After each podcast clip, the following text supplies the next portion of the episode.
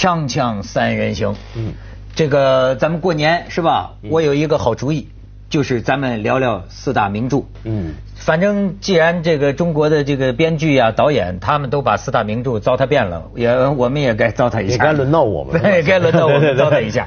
哎，今天说到《西游记》，嗯，我给你们看几个现代的呃绘画的这个造型，呃，挺有意思的。你看现代的这个孙悟空的造型，你看。他下的踩的是跟斗云，这是像不是踩的是像是那个宇宙飞船。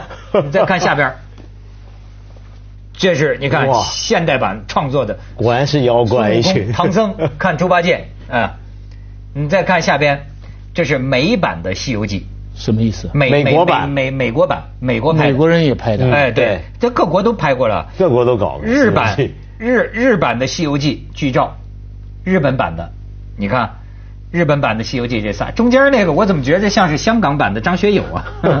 而且唐僧是女演员反串。呃，日日本女演员深津绘里反串出演唐僧。哎呀，哎呦嘿，唐僧啊这么漂亮，确实妖怪们流口水哈。这下边是 Q 版的《西游记》，Q 版的《西游记》，来讲讲《西游记》。我我其实我觉得《西游记》啊是。四部书里面最古怪的、最搞、最好笑的一本书。其实我我那天我们跟周星驰做节目啊，就周星驰不是那天跟我们说，他其实没有读完过，对他其实根本没从头到尾读过一遍。但是我一直觉得他的以前的两部西游啊，以前那部老西游啊，是很完美的诠释了《西游记》精神的。就我真的这么觉得，为什么？因为《西游记》这么讲法也挺有意思。怎么讲呢？因为《西游记》是什么样的书？你想看，《西游记》是一个简直是古怪到就滑稽到极点的书。他这个书，当然后来我知道很多人说的什么三教合一的精神是怎么样，佛家的教精神该怎么解读，都都讲得通。但是你想想看，对劲吗？怎么想都不对劲。你你说这个大唐堂堂的三藏法师啊，三藏法师在这个书里面是个什么样的人物呢？呃，你记得六十一回他碰到那个小雷音寺，不是妖怪扮的吗？现在祥云之中有点凶光嘛。孙悟空不是师傅，这这好像是假的吧？他说：“哎，这是傻猴子。”说这当然是真的，对不对？然后就要去拜。他说他只要信，他就是真的嘛。他是盲信，完全是。等到最后，你想想看，这个书里面两次聚到雷音寺，第一回遇到假的，结果果然上了妖怪的当；第二回遇到真的了。又轮到孙悟空那师傅，怎么来到真的了？你又不拜了，然后要过那个独木桥，他又怕，他又懦弱。更离谱的是，这个书里面到了最后，你看如来出现那是什么场面？如来两大弟子阿难、呃伽叶尊者、迦叶尊者，好来取经吧，带了到取经阁。你记不记得他们在干什么？在取经阁里头，跟唐三藏谈，哎。来这拿金有没有点人情啊？有没有人收贿赂？你想想看，对对对跟他收贿赂，就这不全嘛？你你没给他东西嘛？所以给的金都是不全的。是，然后到了后来，连如来都在怪他，如来都会跟唐僧说：“哎呀，你跑这么老大老远来取经，你不带些盘川过来哦？这么这么就这么容易给你换回去啊？”这个佛经在如来那说成，居然是个应该用真金白银来换，然后他取了半天这套经啊，还是个莫名其妙的经。你看到他那个问答里面讲的是什么？这个套经里面讲的就是什么天文地理的知识啊，生活小百科。十万为什么？这十万个为什么是这些玩意儿？然后还不全，还是残缺本。搞半天，你最后搞什么？你说这是？就是就是孔子讲的要止步于怪异乱神。中国的真是真是从从从那个时候开始啊，就对人间整个中国哈，对人间的兴趣远远大于对自然界的兴趣。这是唯一一本。唯一一本去探索自然界的书，但是处处写人间，处处写中国社会，而且极端点，所有的外国都是中国，对，嗯，我很像中国现在办的旅行团，对不对啊？跑到老佛爷，跑到什么地方都在讲。现在你中国人出去旅行都是这样，哎，这不是有北京的什么什么吗？知道吧？看任何东西都是自己的自我反照。哎，但是呢，我觉得你讲的这个地方啊。正是这个《西游记》啊，让我觉得幽默的地方。嗯，就是中国这些文人呐，这作家呀，你要想想他最早来源的状态。嗯，你看，包括这个《三国演义》《水浒传》呃《西游记》，是吧？它是都有个漫长的积累过程。它其实是中华民族的集体智慧。对，多少代说书人，从宋代甚至于唐宋传奇的时候就来讲。那你想，他这个说书人呢，在茶馆里说书啊，谈古论今，他就是为了吃饭呢，为了吸引人呢。这个故事怎么讲的越好玩，讲的大家有乐。但是呢，很重要，最后他成书啊。经过了文人的润色，对，我们得说，像是吴承恩呐，像是冯梦龙啊、罗贯中啊、施耐庵呐这些人，这都是当时了不起一等一的文人，他们是有境界的。嗯，甚至是有我们说的类似于哲学的境界的，因为中国读书人受的就是这个教育啊，所以而且有时候也放进了一些孔孟的这个主流意识形态的东西在里面，呃，就是把民间的东西改造了。他有这个劝诚嘛，对，他那个时候也讲主旋律，就说你这个小说写出来，呃，你哪怕是写黄色小说，你的结尾都得说一个因果报应，说你看这个什么这个这个必定精尽人亡啊，怎么怎么着，作恶必定受报啊等等，但是。我是觉得啊，他在这个里头啊，呃，流露出的这种生活气息，就像文道刚才讲的，很有意思。对，打秋风啊，或者说，哪怕是到了这个如来佛祖之地，我们也得谈谈生意啊。哎，这种把这个人间的这种东西啊，哎，搬到这样的一个故事里边，哎，处处让我们看到这个人情世故。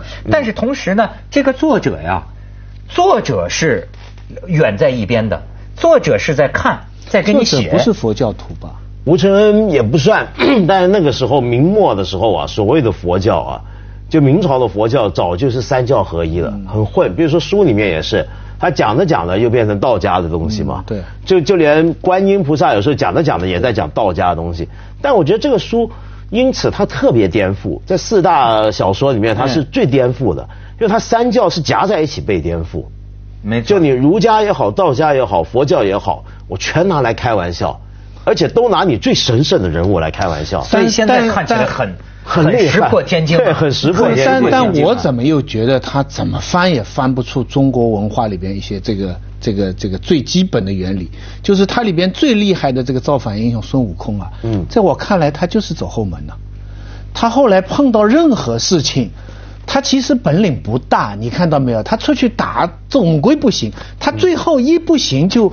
找观音菩萨，对不对？实在再不行就找如来佛，对不对？再不行，到太上老君那边，到到玉皇大帝那边，他就是一个走后门的。这个孙悟空的本领就是他的关系网厉害呀，你明白没有？他你看上去是屌丝逆袭啊，其实这个屌丝就是都有关系在上面，所以这一套逻辑。又恰恰是我们中国文化，你说它民间文化也好，你说它官场文化，我觉得是精髓核心。可是我我是觉得我不会就这么直接去看孙悟空代表了什么样文化，我比较喜欢看就当成小说来看的话，对这个小说的叙事者，嗯，对，他在看什么？对，因为我觉得这些章回小说啊，这四大奇书、四大才子书，或者今天讲四大名著啊，几个不同的讲法，里面一个特点在哪？就中国小说跟西方小说有一点非常不一样。就这个叙事者是完全跳出来的，跳出来的。因为西方小说不会说看官，你说到这怎么样？然后而且说了说的话，描述描述，哎，等一下，这个暂且按下不表。话说这回一彪人马远来，叭叭叭叭，又讲了一大通。那个叙事者就呃，我记得是韩南嘛，就是李欧凡的那个那个同事嘛，对，他有一个讲法讲的特别好。他说，今天我们看这章回小说，这几部成熟的章回小说。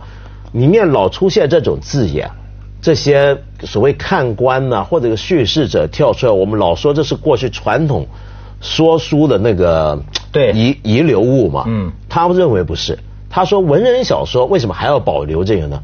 文人小说拿这个是拿来当文学手段，对，他是拿来当成就是一种叙事技巧。所以，我所以他那个叙事者的观点是很强烈的。所以，我觉得中国的这个小说家呀。这个角度和立场是很牛逼的，就是说，它是一种什么呢？自己在一边的，哎，是中国的文人后来在这个民间的说书当中发现了这种距离感，嗯，也好，还是其实本来就是这样，这样其实呃，你比如说北京人的聊天嗯，就好像今天北京人在家里的客厅聊中南海啊，聊这个天下大事啊，聊聊什么？聊聊伊拉克啊，聊美国呀，没有变过的。就是这样，我跟你说，他就有点像什么，像是聊另一个星球上的事情，哎，甚至我们要往高了说，这背后有种天地不仁的意思，就是就是，你比如说啊，我这想想起来，就是。当年美国打伊拉克战争的时候，嗯，呃，我们曾经做过一个节目。哦，对，对，我说的叫《海湾风云录》，你知道啊？那个节目做的好有意思啊！不是，就是就是我不能自己这么说，就是一会儿说啊，美军今天的炮弹，一会儿说伊拉克民兵就像当年地道战一样，就像说书一样这么讲啊。可是实际上这个节目啊，到今天我还在反思，因为这个节目。完了以后呢，有些这个所谓的这这个有有有识之士吧，认为政治不正确，嗯，那就是那是战争啊，这是你把它说成像演绎一样啊，你说成你把它甚至说你这是娱乐化吗？你这是什么吗？哎，我在一定程度上呢，我也同意他们这么说。你看，这是现代人的价值观。可是你看，我又老在想，《三国演义》《水浒传》呃，《西游记》，它就是。它像是外星人看地球，或者说它像是咱们这几个山中方七日啊，世上已千年。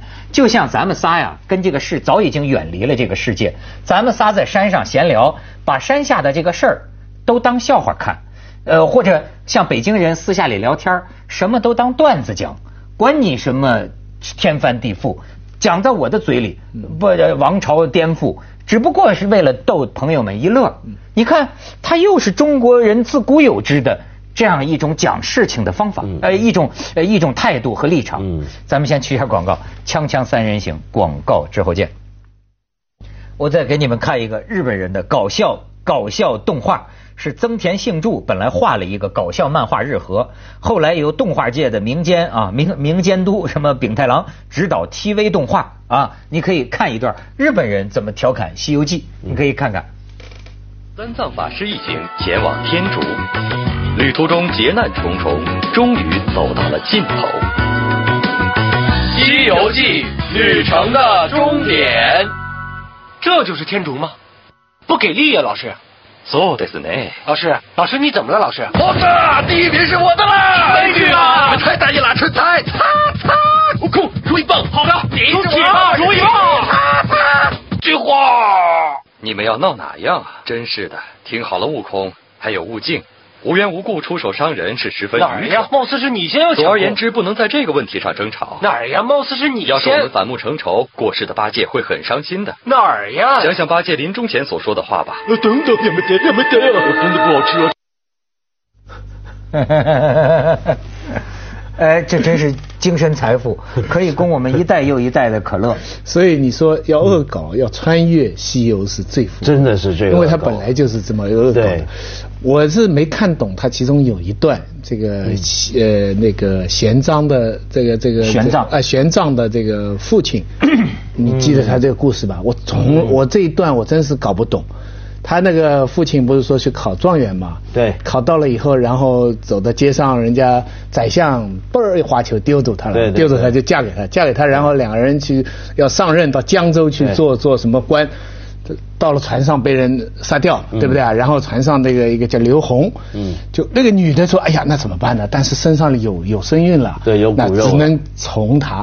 一从从了十几年哦，那个刘洪在那里就冒充做他的官哦，然后那个小孩生下来以后呢，就放在一个板上江流嘛，江流哦流，他们说哦哟这个风险打着比耶稣啊这个是吧？对。但这后来嘛，这不他们曾经救过龙王嘛，好了最后上来嘛，最后就，呃最后呃那个现在出的正式的版本里把这一段叫附录，最后是那个宰相他女儿。跟这个唐僧三个人把那个刘洪挖心挖肺祭他，然后那个那个那个那个谁上来救嘛？我最近看到一个文章说，他给他算了一下日期，他说那个未婚先孕，然后这个生父就是刘洪。他说：“否则解不通啊！你是一个强盗，怎么能在一个州里做做州官，做做那么十几年，最后又宰相出动六万大兵去讨伐？我真是看不懂。这个是《西游记》里边的一大段呢，所以我想办法去 Google 了，我去查查他的身世啊，出来的都是电邮啊，出来都是网络游戏啊。所以这我我觉得啊，《西游记》这个，我我倒是从中，咱要说聊这个啊，我想到个题外话。”嗯就是你看啊，呃，在中国人的这个一自古以来的东西里边啊，为什么真理常在西方？嗯，这个东西啊，我就想啊，你看，当然是玄奘取经啊，你包括呃这个这个佛教，佛教里边的这个这个净土阿弥陀佛，阿弥陀佛也是在西方，对吧？就是像西方阿弥陀佛。那是正好，印度在中国的西方。哎，对啊，对啊，我我们求仙就去东方的。我们这个东东海瀛瀛洲这个或者蓬莱也有也有不不不，因为更早是有西王母，西王母对对。西王母。昆仑山西王母。昆仑山西王母，那所谓西土这个概念是从呃西昆仑山 一路以来的一个发展，但的确方位。方位是在西方，我觉得就即即便是发源于印度那一带的这个佛教，它里面讲阿弥陀佛也是西方极乐世界，嗯对吧？你看，而当然啊，东方、南方、北方都有佛世界，但是比较为中国人所取的，中国人信净土宗的多，中国人都是相信西方。阿弥陀佛，哎，我就觉得民主自由没关系吧？哎，我就觉得崇拜普世价值。我我觉得挺有，不是有关系。民主自由这些观念也是西方来的，嗯，包括中国共产党的理论，嗯，也是马马克思主义也是西方。西西，你看，就是你看中国的历史文化，真理常在西方。当然，后来咱们中国共产党把真理也放在东方了，因为唱起了东方红。太阳升，哎，就东风啊，东风压倒西风，就是因为基本道理是什么？因为东边就是海嘛，南边也是海嘛，北边又打不过嘛，所以只能向往西方了。但是那时候呢，有一个曾经有过历史争论，因为有过一段时间呢，大概进到唐朝的时候啊，呃，中国的确佛教的影响大到一个程度，是很多人觉得干脆把中国不叫中土了，你知道吗？嗯嗯。因为中土的观念就觉得我们是正中央，最好对。当时这个所谓西方，反而变成了中央。对对对。然后呢，中国的佛教徒或受佛教影响的那些读书人自称我们叫东方边鄙之地。嗯。你比如说，玄奘就是这么写的，《大唐西域记》里面他自己就有记录，他给皇帝写东西，他就说说哎，他就描述说自己为什么要去西天，不要去印度取经啊，就说到他是居于边鄙之地。你想想看，他们是比较起来觉得印度。那佛法的源流处，那个才叫中土。那这就像那时候我们对共产国际的时候说，我们是啊比较战争的这个呃不是共产国际的中心，对不对？对对对，中心在那儿。二十八个布尔什维克 那里才是中心。对，但是说到最后还是我们是中心。是，实际上你看这个连孙悟空。都有人说印度教里边，呃，也不是印，就印度史诗嘛，有个罗摩亚纳嘛，是不是叫哈努曼？对啊，就在有个猴子，你可以看看啊。前几天他还到北京来，不是，这个就是，你看，这就是好像叫哈努曼啊，嗯，这个这个神猴也是，他是这个跳能够从印度跳到斯里兰卡的。罗摩衍那那个史诗里面，就是大神罗摩的这个仆人呐、使者呀、朋友啊、仆人和朋友。你再看下边。他这印度古代的这个这个雕塑，就是这个神猴，呃呃，也到北京展览过。呃，这当时宣传就是说那个什么孙悟空的原型，孙悟空的原型啊。嗯，我去很锵锵三人行，广告之后见，都是西出函谷关。嗯，你比如说，你看玄奘寻找真理，他往往西边走，当时也是国境线上关口拦住，不让出去嘛。啊，然后你看到老子。也是啊，对这个世界没兴趣了，往西边走，西函谷关那儿被拦住。从大的世界历史来看呢，也是对。中亚文明啊，世界文明的这个发源地，对以色列那一带，世界上最重大的文明的变化是在那里发生的。对，我们跟呃呃汉代跟罗马是两边，嗯，真正变化的真正中心是它当中。对，不过文学评论界一直有个争论，就是《西游记》的主题是什么，争了很多年了。一说是造反有理，就是前面部分；二说是克服困难，最最最后达到一个目的还出来了。对对对，这个这个比比比比较把《西游记》放在儿童读物的一个层面，我就回想到我非常小的时候问的问题，我问我哥哥，我在厨房里，我就说：“哥哥，玉皇大帝大还是如来佛大？”哎，这是小孩会问的。他想了半天，他说：“如来佛大。”是他说玉皇大帝是管人间的，那个如来佛是管这个宗教界的，嗯，宗教的大。我后来仔细一想，简单的问题包含了一套真理，就是我们中国人的最后的反抗啊，政治层面的反抗容易，思想层面的反抗难。就思想的这个崇拜才是最高的，嗯就是经这个东西是最高最高的。对，你的权威我是可以挑战的，我所以你看到孙悟空对玉皇大帝可以不理，嗯，对，但是对于如来佛。他不能不理，对，对不对？所以这个是在我们内心里中国人的这个价值观呐，最后的排序是怎么排序就是中国人又是像孙悟空一样灵活的，嗯，就是打着一个招牌，甚至我可以七十二变，对，我这个具体该怎么着怎么着，走后门都行，变得符合中国实际。但是呢，我仍然可以打出一个西方如来佛祖的。招牌，我的经是西方那里取来的。毛泽东自己说过，他说我身上有虎气，有猴气。猴气，虎气是为主的，偶然也有猴气。虎气就是曹操，猴气就是孙悟孙悟空。我觉得孙悟空身上也寄托着中国文人的一种理想，神通广大呀，谁不想做成这样？想变什么就变什么，就如意金箍棒啊！但是最后跳不出。接着下来为各位播出《居然之家》地球宣。